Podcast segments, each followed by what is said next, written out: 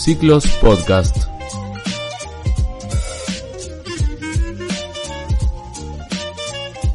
Sumate a la experiencia.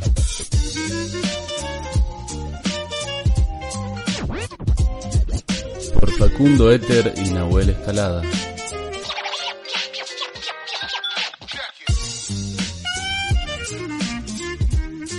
En el episodio de hoy vamos a comenzar un ciclo llamado Placeres y vamos a hablar sobre el majestuoso placer de comer. Mi nombre es Facundo Éter y estoy acompañado por mi hermoso compañero.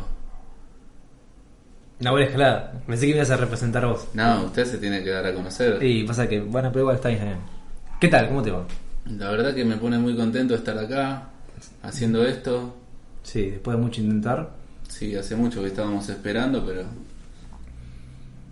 hay que iniciar, hay que tomar fuerzas y darle forma a las cosas. Sí, este primer programa que se llama, que va forma parte de un ciclo, que es Placeres, que va a costar de cinco capítulos, ¿verdad? Eh, y el de hoy es comida, uno de nuestros grandes placeres, porque comemos mucho. Sí, mucho y en abundancia. Y, Sí, sí. o sea, mucho en abundancia y en reiteradas ocasiones. A eso nos referimos con mucho. Claro, sí. Y Eh, variado también, ¿no? sí, vos más que yo me parece. Bueno, cuando se puede. Seguro. Eh, ¿Te hago una pregunta? Sí. Vamos, a hacer, vamos a hacer como una entrevista, pero una entrevista en mutua, ¿viste? Una doble entrevista. Claro, pero me da una charla, entrevista con preguntas. Tengo mi libreta mágica y para hablar de comidas. Bueno, ¿qué pregunta tenés para hacer? Eh, primera pregunta, Facundo Better. Eh, ¿Qué representa para vos la comida? Uh, no sé si estoy habilitado para responder eso ahora.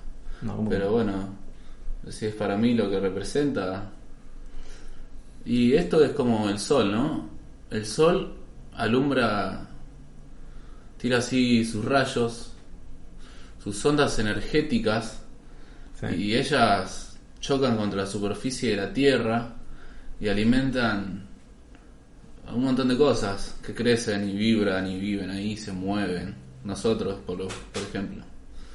Y bueno, la comida son como unos rayos así del sol que, que te entran en la panza.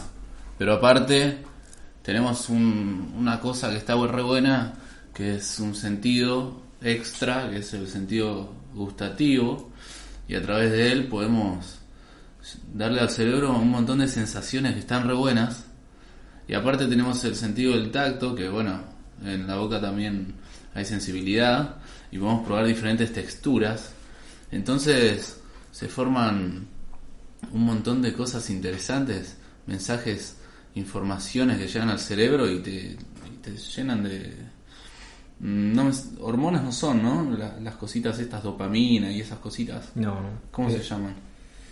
Sustancias químicas que produce la mente para darte así como una sensación de bienestar después de comerte un buen plato de algo que te gusta, o Sí. dos o tres. Un placer justamente la, dopani- la dopamina de dar el placer. Tres platos es mucho igual, ¿no? ¿De comida? Sí. Depende.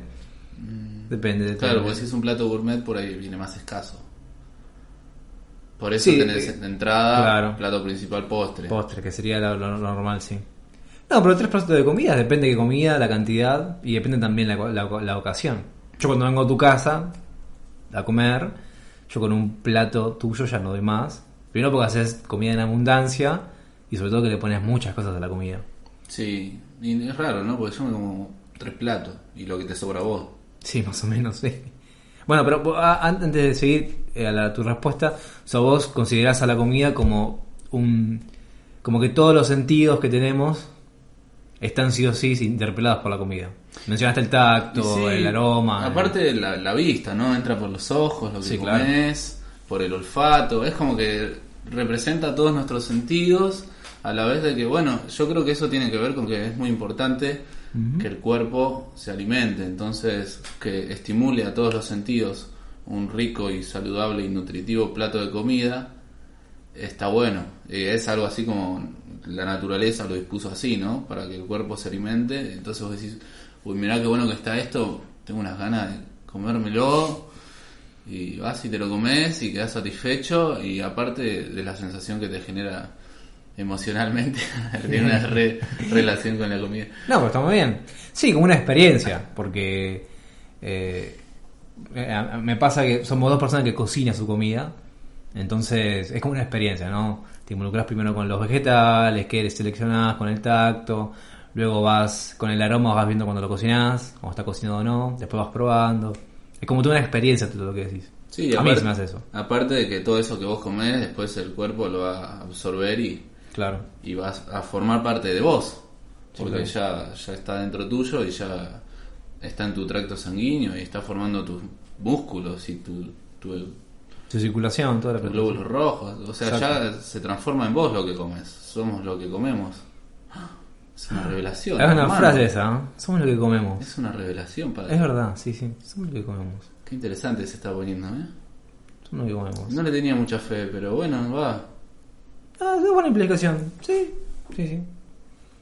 Sí, que, eh, yo pienso la comida como una experiencia y también como un encuentro también, un momento en donde te encontrás con la comida que preparaste sobre todo y es como bueno, aparte porque nos gusta comer, entonces eh, es una bonita experiencia comer y por eso te genera el placer y y por eso esa relación con la comida. A mí me pasa eso. Y ahora mi turno de preguntar, te voy a hacer una repregunta por sobre qué representa la comida para vos, pero esta vez esta pregunta nace a partir de esta palabra clave que me dijiste, ¿no? Que es el encuentro. O sea, te la dejo picando, formulala como vos quieras. La comida como encuentro. Sí, es que para mí la comida socialmente es un encuentro. Porque vos fíjate que en, en- en la mayoría de las celebridades, eh, o fiestas, etcétera, la comida es el eje principal. O sea, vos cuando, vos cuando organizás un encuentro justamente, amigos, familia, que fuera, lo primero que siempre sale es, bueno, ¿qué vamos a comer? O incluso es la excusa para juntarte, che, venite el domingo, que hago unos fideos con tuco, vamos a comer. Eh, O sea, yo creo que socialmente la comida es sinónimo de encuentro. O sea, es algo que, eh, indispensable para el encuentro. Incluso ahora nosotros estamos tomando unos mates, unas galletitas con mermelada, Mermelada casera, mermelada casera. ¿quién la hizo? Aquí, el, aquí quien está hablando, Mi interlocutor. exactamente. Eh, para mí refleja un poco también el encuentro de la comida. No saben qué rica está la mermelada. Mermelada de frutilla, un lujo. Yo hice una de kiwi, pero salió rara. Sí, está dura acá, está, está rara, sí, sí. Igual la quiero probar, eh, pero Le puse ahí unas especias locas ahí para ver si parece miel más que así abrila, a simple vista. abrila, que haga el ruido del frasco ahí cerca del micrófono. Para, te, paso- te paso el mate. Papá. ¿A qué huele? A ver. A ver si podemos transmitirle a nuestros oyentes la sensación de oler una mermelada dura de kiwi artesanal. Y tiene olor a kiwi, obviamente. Ah, me hace acordar también a la, a la mermelada de. eh, esta fruta también, esta fruta seca. No quiero inducirte a alguna otra fruta que no es. Se me ocurre membrillo, También sin brillo. ¿no? ¿Sí? Fruta, mermelada, una mermelada de fruta seca la veo difícil igual. No, no es una fruta seca. ¿De higo? De higo, exacto. Higo. Me hace recordar esa. ¿Qué le pusiste? Tiene clavo de olor, Tiene cardamomo Sí. y, si mal no me equivoco, tiene una puntita de una estrellita de anís. Voy a pasar a probarla. Vivo, ahora mismo, con un tenedor. ¿Cómo está? Es como que agarraste un pedazo de kiwi, ¿no? una rodajita de kiwi envuelta en mermelada de jugo de kiwi dura. Tiene así como un sabor medio ácido, ¿no? Sí. Medio como a fizz, a los caramelos fizz. Sí. Pero raro, ¿no? Sí. No te termina de convencer. Pa- No me imagino como mermelada. ¿Te lo imaginás como un dulce para el relleno de un- algún... De un alfajor. Sí. Sí, Bueno, eh, se, de puede, una- se puede eh, hacer alfajor sí, de sí, kiwi loco. Ahí Sí. cerramos el frasco. Tengo un frasco. Sí, al relleno de alfajor. ¿Comés alfajores vos? Eh, sí, a veces. ¿Qué son alfajores? alfajores específicos. no voy a decir las marcas, pero los compro en dietéticas Claro. y no tienen nada de origen animal. Paréntesis, Facu es vegano hace muchos años, entonces por eso la pregunta de si puede comer alfajores. Claro, sí hay, la verdad es que cada vez hay más opciones eh, y hay variedades, puedes elegir, hay unos que son veganos y celíacos, que están buenos, Ah, sí, los conozco. hay otros que son veganos y no celíacos, que están buenos también, que tienen bastantes gustos, eh, que eh, ahora ya hay hasta en kioscos de esa marca. Sí. Sí, eh, porque que tienen un paquete metalizado característico por la carita de un animalito contento en el medio puede ser una vaca, un ciervo, un perrito, un lo que sea y tenés alfajor con sabor a, a coco a maní Qué rico a el coco. fruto del bosque a, y ahí no sé, tiene como 12 gustos por elegir o sea que por ese lado está bueno y no sé si es mucho más caro que los alfajores tradicionales que come la gente la mayoría de, de los comunes. Sí, de Ponele. los mortales. Eh, igual es caro el alfajor, ¿eh? No... Debe estar un poquito más caro porque es más exótico, entre Yo creo que un comillas. alfajor normal debe estar un triple, no sé cuánto, 30, 40. 50, yo diría. Bueno, y estos están 55. Bueno, están ahí. Están ahí. Precio competitivo, sí, sí. No sé si es nutritivo, pero es un alfajor y es vegano y es accesible para personas que tienen ganas de comer un alfajor y son veganas. Y para el antojo. Para, Para el el antojo. antojo, sí. Sí, también un budín. Un budín por ahí te sale un poco más caro. Y sí, ahí en, en el mundo vegano es, es como difícil, ¿no? Porque eh, depende la marca, depende de lo que hagan, te ponen algún precio. A veces hay precios más elevados, a veces hay precios más accesibles. También tenemos que entender que hay diferentes segmentos del mercado y hay gente que está dispuesta a pagar más plata por un producto que es vegano. Distintas Yo- clases sociales también. Claro, yo no, no sé, no estoy de acuerdo en que por ser vegano tenga que ser más caro. Eh, hay una... Igual vos no consumís tanto dulce. No, pero está bueno que, que esté al acceso de, Sí, obvio. De- del público consumidor y que puedan consumir esas cosas. También está bueno hacerlo en casa, pero hay veces que, no, o sea, la mayoría de las veces uno no tiene tiempo, tiene que laburar, si tiene alguna otra actividad en la semana es como que No tiene ganas. No Aparte, ¿no? Aparte, no, no porque a todas las personas les tiene que gustar cocinar. Claro. O sea, a mí me gusta cocinar y eso no quita que. Eso no hace que, que a las demás personas les guste cocinar. Hablando de cocinar, ¿sabes qué me pasa últimamente? Estoy conociendo a muchas personas que no les gusta cocinar. ¿Mm? Les cuesta cocinar, ¿eh? Y, pero eh, sin distinción de género, mujeres, hombres, cualquiera. No les gusta cocinar, les cuesta cocinar. le- Y me, me resulta muy raro. Quizás es porque no tienen una, una experiencia muy cercana con la comida. También. O, sí. no, o por ahí no, Ah. no le dan la relevancia que le damos nosotros. Una conexión con la comida les falta. Claro, quizás es eso. Quizás, eh, no sé, a comer fideo blanco con pollo Fue un huevo frito. o cosas así, que no está mal, o, o sí, pero eh, por ahí no se meten tanto en lo que son la, la variedad de verduras, la variedad de condimentos, especias, cosas que se pueden usar, combinaciones.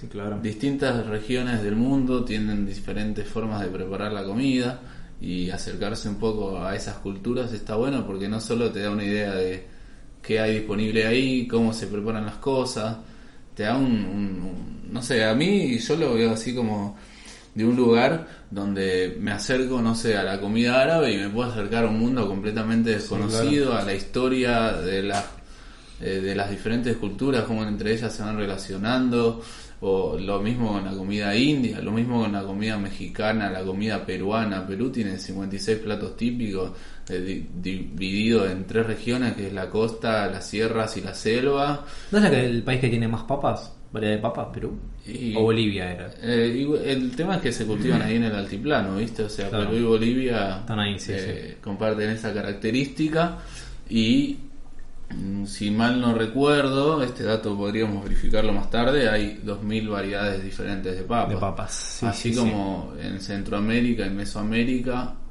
Mesoamérica no sé si está bien, pero en Centroamérica tenemos eh, una gran variedad de maíces diferentes. De maíces, sí. Y ahí hay una lucha muy importante contra eh, una posible ley de semillas, por ejemplo en México, que busca monopolizar un, un tipo de semilla frente a la diversidad del maíz nativo, ¿no?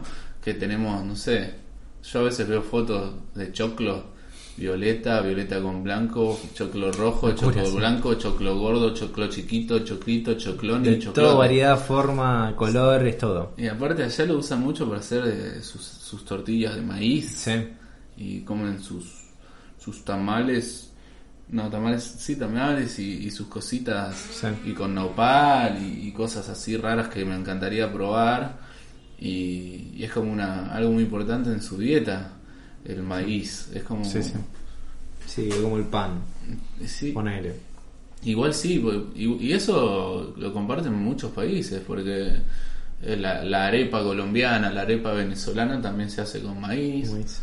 Y todo Centroamérica tienen una dieta alta en maíz.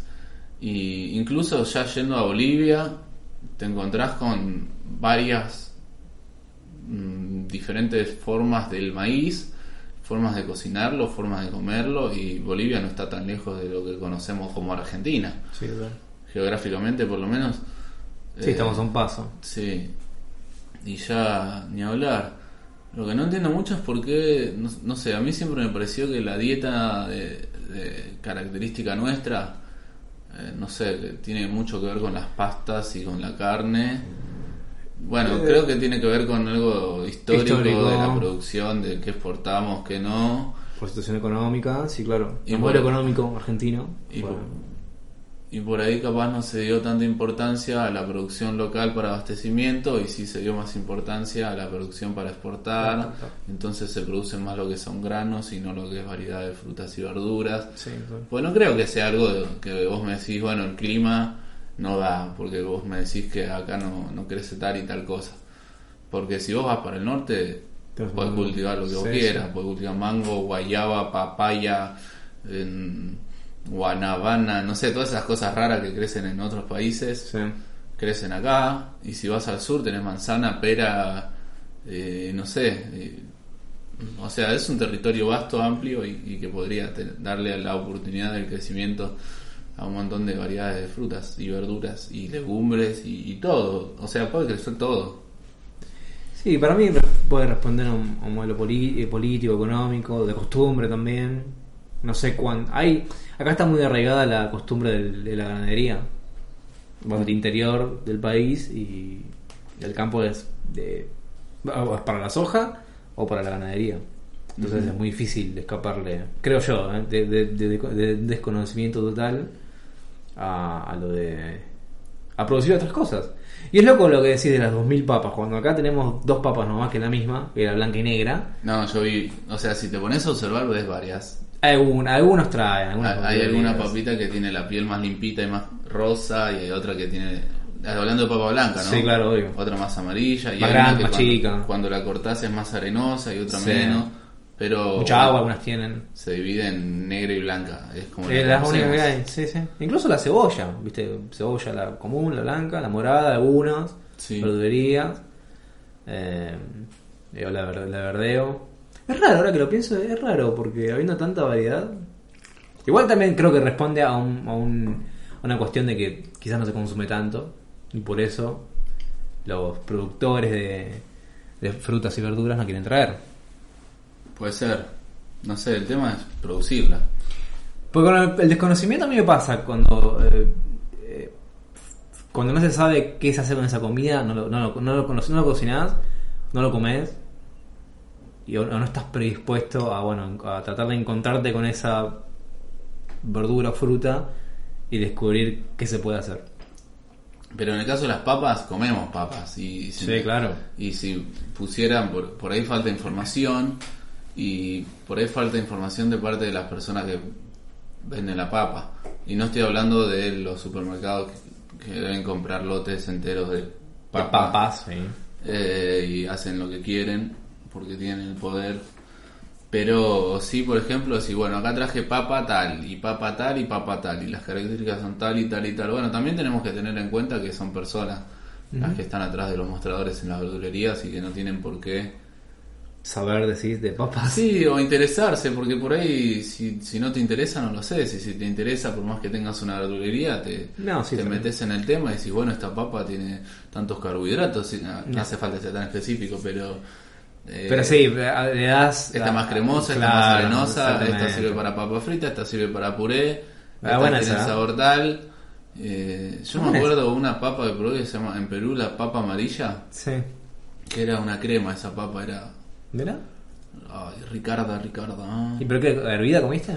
Sí, ¿O hervida. frita? No, hervidita, hervidita y al fueguito. Qué rico. Qué lindas épocas, viejo. Hacíamos plátano ahí a, la- a las brasas, papita hervida, papita a las brasas. ¿Solo papa nada más? ¿Eh? ¿Solo papa? No, dije plátano recién. Ah, plata. te- te- No, también hay, hay su camote. ¿Y eso qué es? El camote es la batata, pero diferente.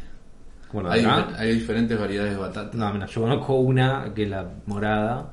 Ay, nada más. ¿Nunca te pasó que cocinaste una batata y en vez de morada salió marroncita? Mm, puede ser, ahora que lo pienso. Ah, hay diferentes variedades de batatas. Imagino que hay variedades de haber de todo, obviamente. Sí. Ya sí, sabes. de hecho yo creo que conocemos, deben haber un montón de yuyo que se pueden comer en ensalada y nosotros compramos lechuga, reicheta, rúcula y, sí, sí, sí. sí. y porque son los, los mainstream, los que se comió durante la historia de la humanidad, los que dieron resultado o, o no, o quizás los que prefería cierto, no sé, tampoco es que soy un antropólogo, pero habría que ver por qué son esas las, los vegetales que se eligieron para cultivar y reproducir Sí. y no otros, porque seguramente en sus inicios esos vegetales también estaban ahí entre los yuyos. Y Seguro. al momento de comerlo, eh, los pueblos que habitaban estas tierras y aquellas y aquellas otras, que después se fue mezclando todo, eh, comían variedad de yuyo. ¿Y cómo fue que eligieron la lechuga por sobre la plantita de diente de león, por ejemplo? ¿Por qué se impuso la lechuga? ¿Vos sabés que yo no como estoy comiendo mucha lechuga últimamente? No, yo, Me cansé de la lechuga. Y si como es la lechuga repollada. no, yo no me cansé, pero la verdad que no como mucha ensalada. Debería comer un poco más. Qué raro. Me gustan más los platos elaborados. Los guisos. Potentes. guisos, con potentes. muchas legumbres. Sí, Y que son buenas. Sí. de- Igual la, la ensalada es para el calorcito. Ahora que se la sí. temporada de calor. Sí, está bueno también porque esos, esos bichitos crecen en macetas. Si los plantás, Es verdad. te puedes hacer una ensalada de una maceta de tu casa. Igual no sé si es tan caro comprar una lechuga para una ensalada, pero te No, no una sé. lechuguita fresca en Claro. tu casa y 20 pesos. Una planta de lechuga. nada, te cagas de risa. Más o menos, sí. Pero te plantás una lechuguita en el balcón y después Claro. cortás y te comes una ensalada de lechuguita que creció en tu balcón y te lo comes. Y quedó bacán, bacán.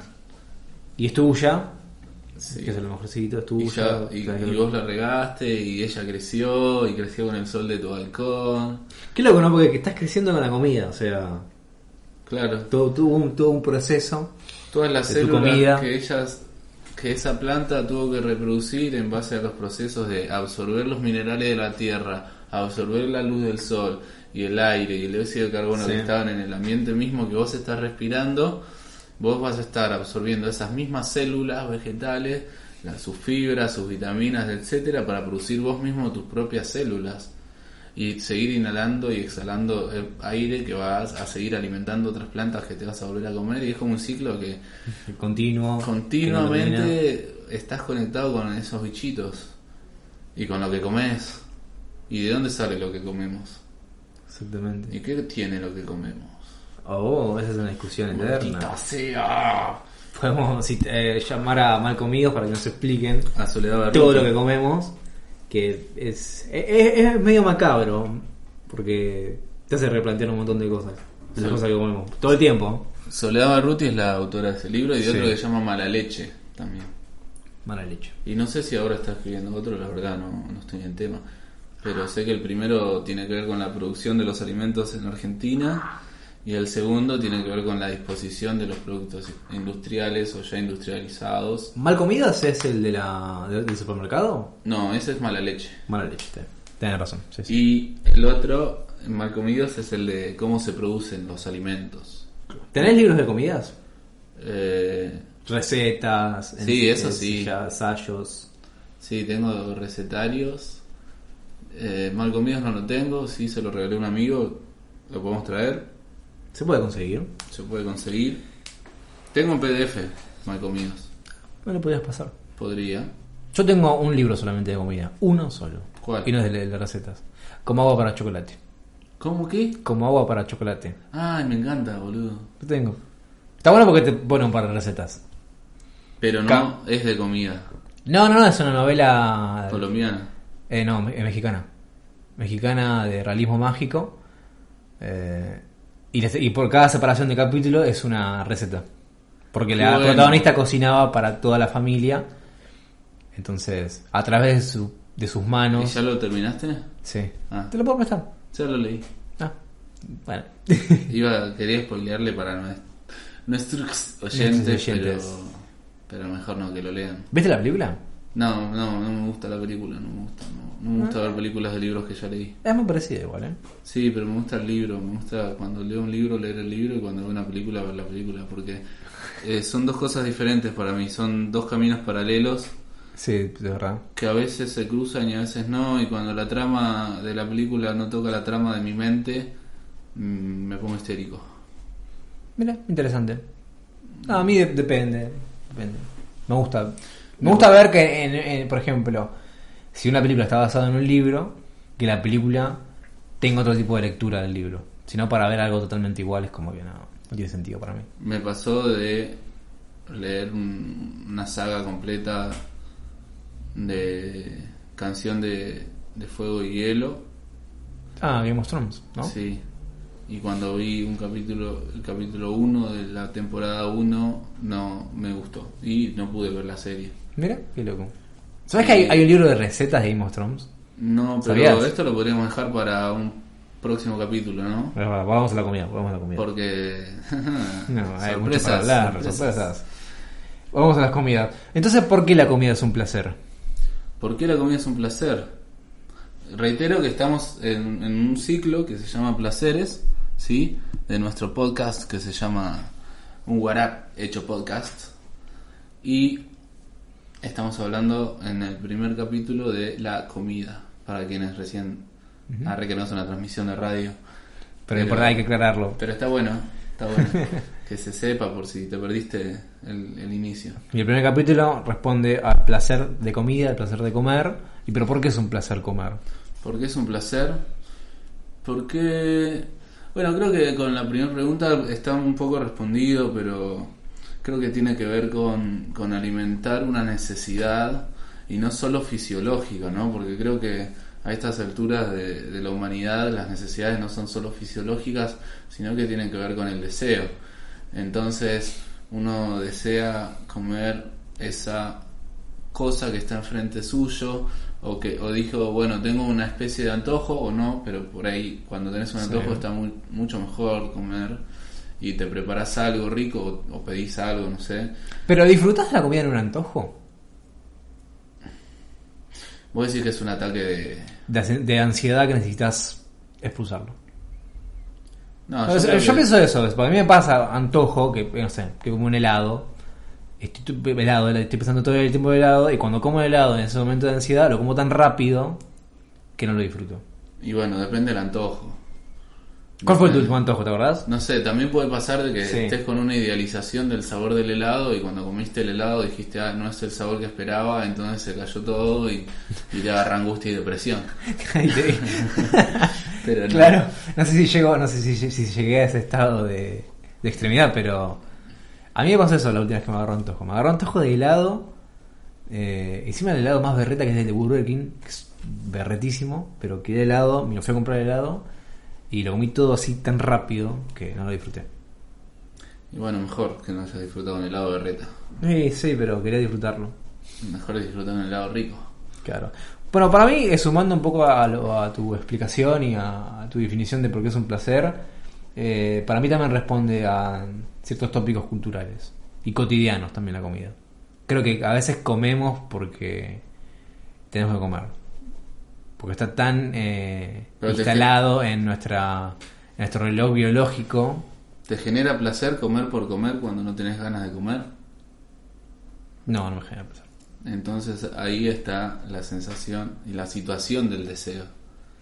También creo que en un encuentro, Sí, un encuentro sí. con alguien que a vos te genera algo lindo, un amigo o una persona X o la familia o lo que sea, eh, está, está ahí la comida como algo importante que se disfruta un poquito más capaz.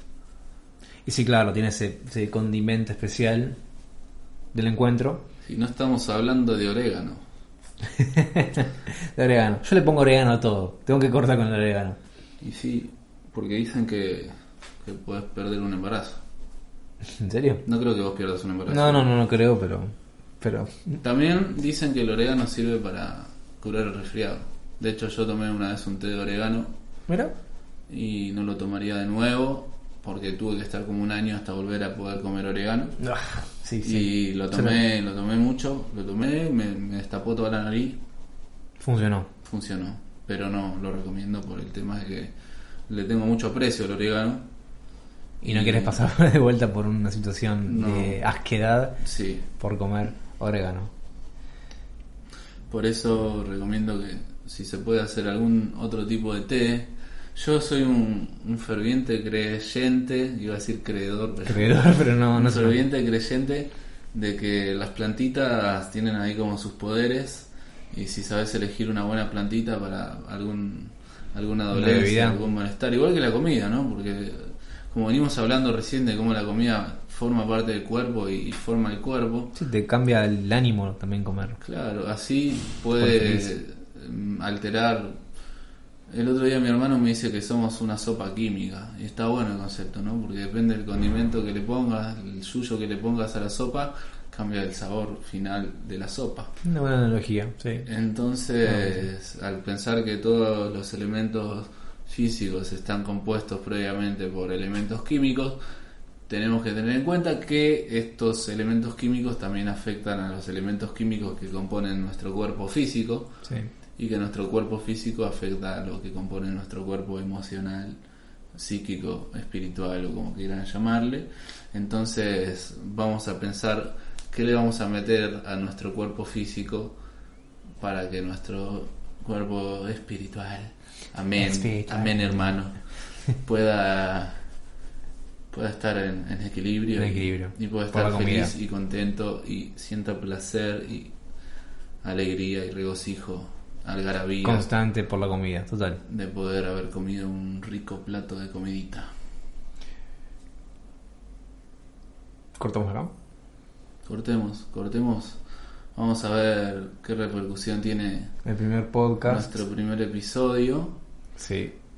Y bueno, vemos después si lo hacemos de una hora y media o de dos horas. De tres horas hablando de un placer. Sí. Podría ser, ¿eh? Un placer haber estado aquí compartiendo con ustedes nuevamente esta jornada, compañero Y a mí también. Nahuel Escalada. Compañero Facundo Eter.